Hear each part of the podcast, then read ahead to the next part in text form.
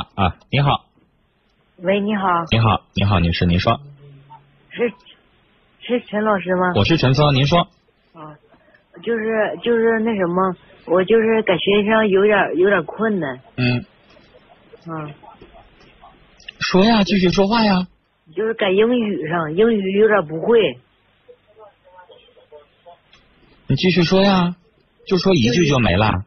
没有英语英语有点不会，我想寻思这样式的，要是改改外面补课吧也行，嗯，嗯我要是改班级里面学习也行，要是实在是跟不上的话，我就考试不想算那科，我不知道行呃，我不知道这个行不行你说的算呀，啊？学校是你们家开的，你想算哪科就算哪科，你成绩好那科就算数，你成绩不好那科就不算数啊？啊，啊，行吗？不行。那要行的话还妥了呢。我也我不爱学数学，那我要数学那科不算的话，我能考上清华呢还。我高考成绩就数学分第一，其他每科都一百分以上。那孩子，你想的也太天真了。那还你你跟谁商量啊？说这科不算行不行？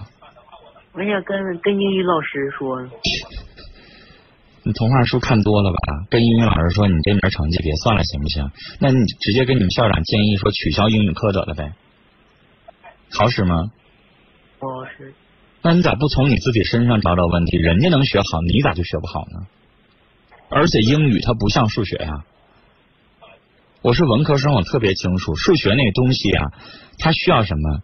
需要我们在数字方面，在逻辑思维方面要有一定的天赋，是不是啊？有些人英语、语文、数学可以学，呃，不是数学，英语、语文。还有其他的政治历史可以学得非常好，但数学那个东西就天生有一些文科生他就没有那个逻辑思维能力，数学你怎么学他就是学不明白。但是英语，我想告诉你，如果你要学不好，那就是你懒，没有什么别的。有很多东西，语文也好，英语也好，它是语言，它是需要用背做一部分基础的。你要连单词都不背，你懒，我就是不背，语法不背，单词不背，你就想把它学好，不可能。任何一个人把英语学好，最基础的东西都得先是背，在背的基础上，然后灵学活用，是不是？是那你要连背都不愿意背，而且英语那东西说是我今天背完了之后，以后一背就能记住吗？说不是。你今天背完了之后，是不是按照我们的记忆的规律？是不是明后天我还得再复习一下？对，一个礼拜之后，我还得再捡起来再重背一下，要不然老也不背，是不是就忘了？因为毕竟它不是我们的母语，我们生活环境没有办法天天用英语。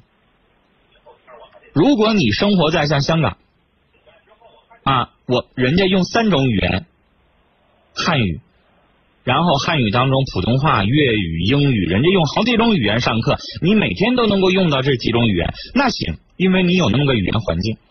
你现在你用不到那种语言环境，下了课之后没有人跟你说英语，那很多词儿你时间长不用，你就是忘了，是不是啊？那这个东西真的，我想说，再多的方法也只能是锦上添花。所有的老师第一件事都得告诉你，而且我看了一下，你才十三岁，初中，你那英语没难到说那个语法有多么多么多么的难记或怎么样？你现在初中一二年级的英语，也就仅仅停留在一些非常简单的一些语法，大多数不都还是词汇量吗？嗯，那我只能说，就是你懒，不愿意背，没有任何的。在我这儿，一个十三岁的孩子的英语这边，你真跟高考英语是两码事儿。你就是不背的东西，就是你自己懒的问题。